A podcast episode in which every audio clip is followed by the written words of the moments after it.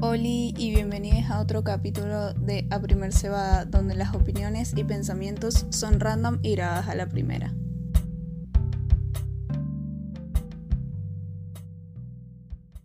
Olis, soy María José y en el podcast de hoy voy a hablar de la liviandad de las palabras. Más que nada quiero tratar este tema porque últimamente he estado pensando bastante en cómo nos expresamos y cómo eso afecta directamente nuestras conductas y a nuestra forma de relacionarnos con otras personas. Como que he estado viendo mucho que está súper normalizado usar expresiones como ay me quiero morir, ay me quiero suicidar, ay y realmente no tomamos como dimensión de esas palabras. Estamos tan acostumbrados y siento que es algo bastante cultural y generacional. Todos los adolescentes que conozco siento que nos predisponemos a ese comentario y estamos súper acostumbrados y pasa totalmente desapercibido, como que, ay, me quiero morir, jaja, yo también. Y en realidad no tomamos ni la más mínima dimensión de si lo estamos diciendo en serio o no. Como que perdemos la noción de, del peso de esa palabra, de la acción, de decir me voy a morir, me voy a suicidar. Es bastante fuerte. Y lo pensaba más que nada porque desde una experiencia bastante personal, que alguien conocido tuyo diga que se va a suicidar y que de verdad lo haga, es súper choqueante y algo que no te esperabas porque está tan normalizado que creemos que es un comportamiento normal, que no va a afectar a nada, que va a seguir con su vida, porque es como nos centramos tanto en nuestros problemas que capaz el comentario de los otros no pasa nada.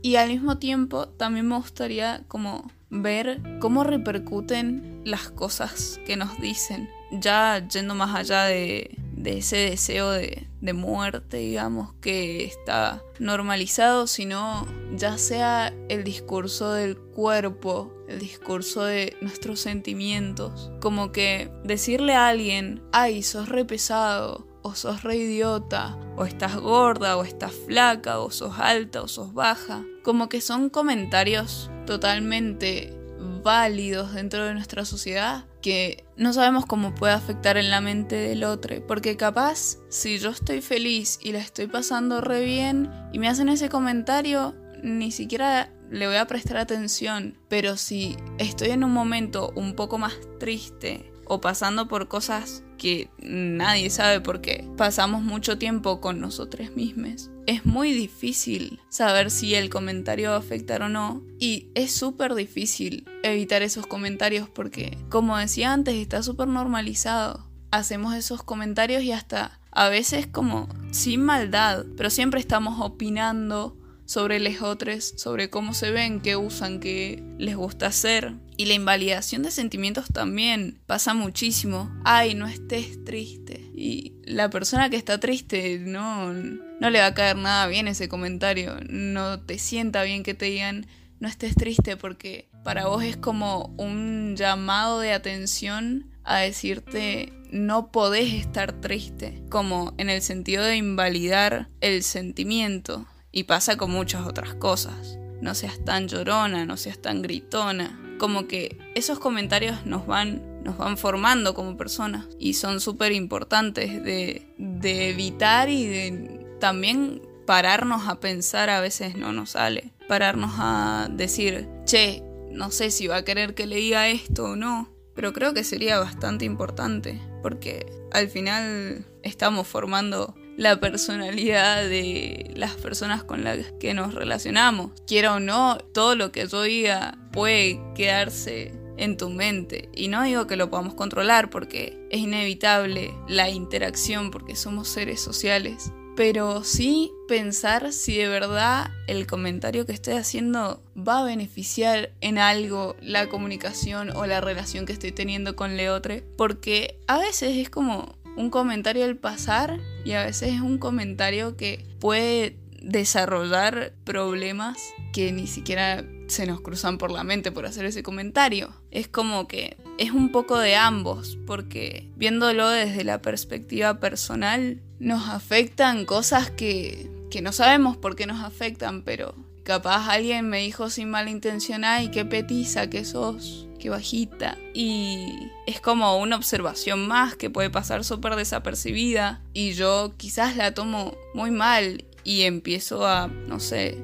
a querer crecer, a buscar operaciones de rodilla por llevarlo como a un extremo muy visible, pero desde eso hasta qué feo que te reís, qué fea voz que tenés, todo eso nos va formando y nos va marcando y siento que no está bueno, pero al mismo tiempo es inevitable, porque las personas no pueden evitar hacer comentarios, porque es la forma de relacionarnos, no podemos desaprender todo eso que, que desde chiquites venimos escuchando. Ay, mirá, qué simpática que sos, ay, ¿por qué sos tan tímida? Y la formación del carácter viene desde ahí. Como que es muy difícil desaprender algo con lo que directamente es un chip que te introdujeron. Por ejemplo, yo no puedo desaprender todavía muchas cosas que llevo transitando hace 18 años, casi 19. No me puedo imaginar cómo alguien de 56 podría desaprender eso. Es un proceso súper largo y súper complejo porque otra vez no estamos en la mente de Leotre para, para saber qué le va a afectar y qué no. Pero sí hay comentarios bastante obvios que podemos evitar y que nos ayudarían como a construir un ambiente donde nadie se sienta, se sienta dañado por cómo es. Y también desde quien recibe el comentario no sentirse dañado o dañada por lo que le dicen, como que tomarlo primero de quién viene y también procesarlo desde otro lugar, porque a mí me pueden decir, no sé, qué voz horrible que tenés. Y quizás si me lo dice alguien que me acaba de conocer o, o no, alguien que conozco hace muchísimo y aprecio un montón, igual pensar, ¿lo puedo cambiar? No, me va a arruinar eh, para toda la vida mi relación social con el resto de los seres? Tampoco. Entonces, como que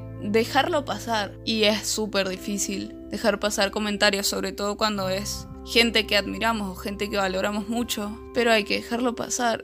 También pensar en el sentido de que la liviandad de las palabras desde chiquites viene. Por ejemplo, me burlo de una compañera y capaz yo pensaba que ella también le causaba gracia y no le causaba gracia. Y yo como niña no tengo idea de que eso va a repercutir y que le va a generar, no sé, un trauma, porque es algo que como niña es imposible darse cuenta. Estamos en un proceso formativo. Y si en tu casa quizás te dijeron, ah, jaja, qué fea que sos, vos esa conducta la vas a repetir porque fue lo que aprendiste. Entonces como que la responsabilidad viene desde mucho antes, viene desde la crianza, desde la educación. O cuántas veces hemos visto que a una nena le hacen bullying en un, en un colegio y decimos, ay, pobre, ¿por qué? Y si analizamos el trasfondo, viene desde que nació. Eh, perpetuando ese, esos sistemas de, de, comunicación ofensivos. Muchas veces no se mide, pero la influencia de los padres, los hermanes, es muchísima y son la máxima autoridad que conocemos cuando somos chiquites. Y si te meten todas esas ideas en la cabeza es muy difícil después romperlas. Y si después ves una publicidad en la tele donde esos ideales, digamos, también se ponen en juego y después una película y lo mismo y series y lo mismo. La comunicación y lo que consumimos es esencial para, para ese discurso que legitima, digamos, de alguna forma esa violencia que ejercemos y esa liviandad de palabras que no medimos porque justamente es todo lo que conocemos. No estamos midiendo el daño que podemos ocasionar en otra persona, digamos. Y bueno, volviendo un poco al tema de el peso que tienen las palabras que pueden llevar a una persona a quitarse la vida, ese acto de quitarse la vida nos lleva a un daño colateral que no teníamos pensado por justamente la liviandad de palabras, porque yo le digo a alguien, ay, matate, y capaz para mí fue como un comentario súper al pasar, y la persona a la que yo le comento esto ya tenía deseos de matarse, lo va a hacer. Y ahí vamos a desencadenar un problema gigantesco que ni siquiera teníamos pensado porque no medimos las palabras, porque esa persona que se mata, listo, se mató, pero acá en el mundo de los vivos seguimos las personas que le rodeaban. Y es horrible, te hace pensar qué hice para, para que hiciera eso, por qué lo hizo, por qué si era una chica tan feliz, por qué se mató. Y si volvemos un poco para atrás, la liviandad de las palabras tiene mucho que ver. Era tu palabra liviana, el de él, el de él, el de él, y se van sumando y hacen un peso enorme que influyan en la mente de alguien a tal punto que se quite la vida. Y eso después a vos te va a hacer pensar por un ratito que capaz tus palabras no eran tan livianas y que capaz no tengas que hacer esos comentarios, pero después vas a volver porque es algo cíclico, porque decimos, no, qué fuerte lo que pasó, ya no voy a voy a pensar mejor las cosas antes de hablar, pero al momento de actuar volvemos a repetir los mismos sistemas porque es todo lo que sabemos y no podemos romper.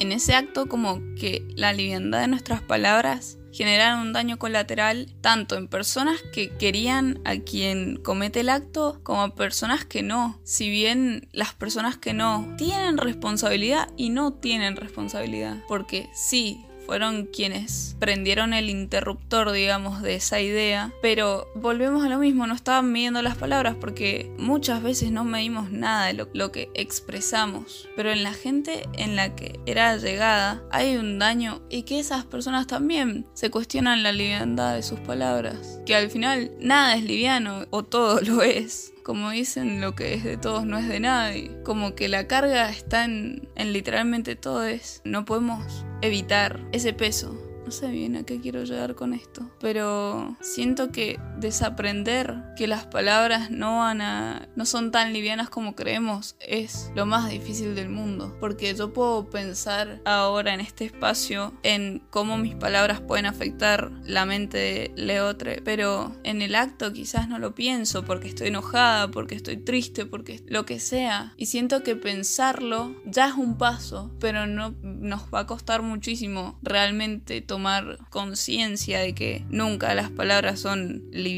Así que no sé si tengo conclusión para, para esto, pero empezar a, a plantearnos por lo menos ya es un paso. A pensar que no todo es tan simple como creemos y que un comentario nunca va a afectar la psiquis de Leotre. Así que nada, eso es todo, no tengo ningún mensaje que transmitir porque sigo en constante debate conmigo misma de, la influencia que podemos llegar a generar en, en otra persona. Gracias por escuchar y nos encontraremos en otro podcast.